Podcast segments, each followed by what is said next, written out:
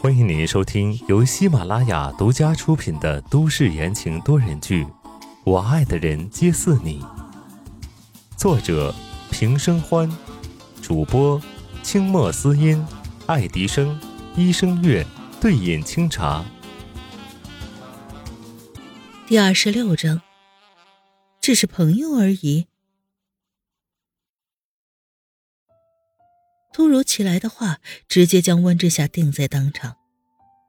温之夏僵直着背，端坐着，面上惊诧无措。他是喜欢过他，但是这都是多久以前的事情了。而且刚刚他提到“喜欢”这个词的时候，他脑海里闪过的竟然是宋时清的脸。林林墨哥哥，你你在说什么呀？温之夏胡乱的打着哈哈，企图蒙混过关。以前少女怀春的心思本就没有人知道，现在何必再旧事重提？哎，这可是你说的，长大了要嫁给我的。林墨换上了调笑的语气，笑着道：“那是谁呀？小时候非要住在我家里不走，说喜欢跟我在一起，让我等你长大，这些你都忘了？”原来说的是小孩子过家家，温之夏松了口气，嗔他一眼。那时候我才几岁啊，你也当真？林墨挑了挑眉毛，追问道：“哦，那你为什么每次都选我？”因为当时在大院里，你长得最好看呀。一说到小时候的事情，温之夏不自觉的带上了童趣，开起林墨的玩笑来。哎呀，真的吗？林墨故作惊讶道：“那我可得真的谢谢这副皮囊了。”两人回忆着小时候的趣事，不知不觉已经到了晚上，外面天已经黑了。好了，走吧，时间不早了，我送你回去。林墨站起来，看了看外面，环视了一圈，收回了视线。温之夏拿过自己的包包，点点头。嗯，好。从南山路下来，又过了半个小时，到了碧海蓝天，已经是晚上十点钟。林墨的车开得很稳，眼看就要到家门口，温之夏远远的就看到门廊处站着一个人。宋时清站在门口，脸色黑沉沉的。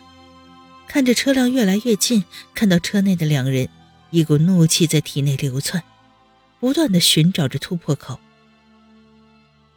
你站在外面干什么？温之夏从副驾驶座上下来，一路小跑跑到宋时清的面前，没有看林墨一眼。宋时清越过了温之夏，看向他身后的人，黝黑的眼睛暗含杀气。不知道林少将。这么晚了，带我的太太去哪里了？林墨也是久经沙场的人，似笑非笑回答：“ 不过就是喝了杯咖啡，怀了一下旧。”哦，是吗？宋时清将温之夏一把带到自己怀里，扣住他的腰，霸道狂妄：“林少将，先管好你的家务事，再来找别人叙旧吧。”龙城的那个人藏得深，你小心为上。话音一落，林墨脸上的笑容顿时垮了，他紧盯着宋时清。没想到宋总的手这么长，连龙城的事都一清二楚。宋时清挑了挑眉毛，接着说：“龙城的林家我不清楚，不过东港的林家我倒是熟得很。”有空大家一起喝杯茶，咖啡太苦了。东港林家跟龙城林家本就是同宗同族，算起辈分来，林默还要叫如今的东港林家当家人一声三爷爷。林默脸上神色变幻，末了正色道：“好，有空一起喝茶。”宋时清勾唇一笑，搂住身边的女人，转身往屋子里走。头也不回的道：“慢走不送。”砰的一声，最年轻的东港陆军少将被关在了门外。一路走到客厅，温之夏只觉得腰要被人掐断了，但是他不敢作声，因为这次是他错了，他让他在家里待着，但是他却跑了出去。宋时清掐着温之夏的腰，只觉得自己要被气死了，手越收越紧。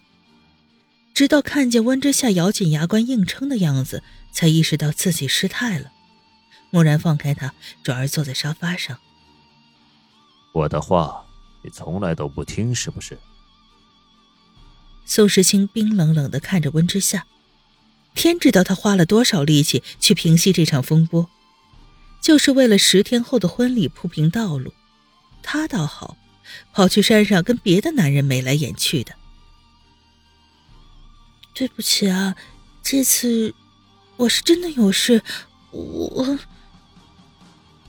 温之夏乖乖的认错，解释道：“他又不是傻子，今天和林墨交谈时，他无时不刻脑海里出现的都是宋时清。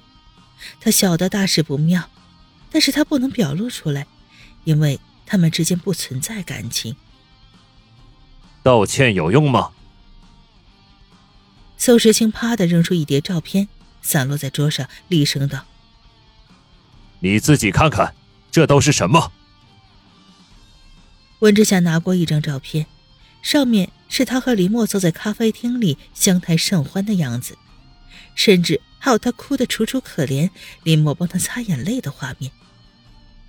脑袋嗡的一声响，温之夏几乎下意识的质问道：“你跟踪我？”没想到他竟然是这个反应。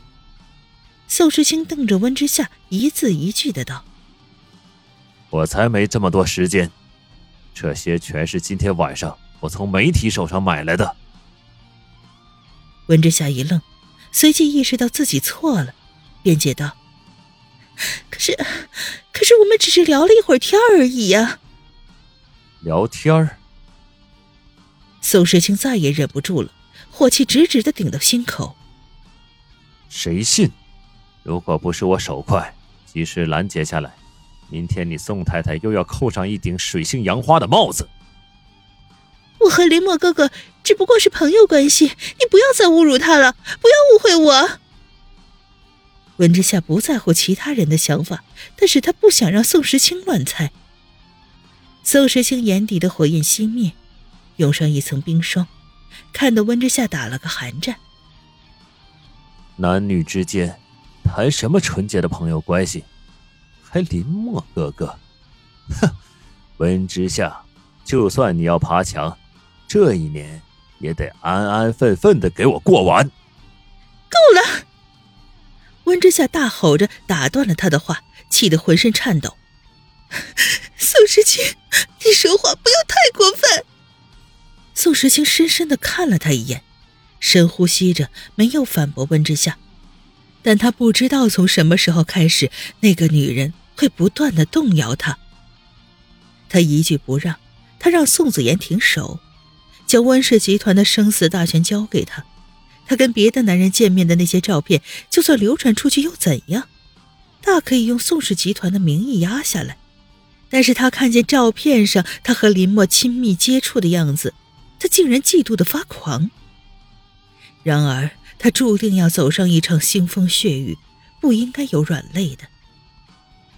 宋时清像一尊雕像一样的站着，只看着温之夏，眼中流过了千百种情绪，最后都归于平静。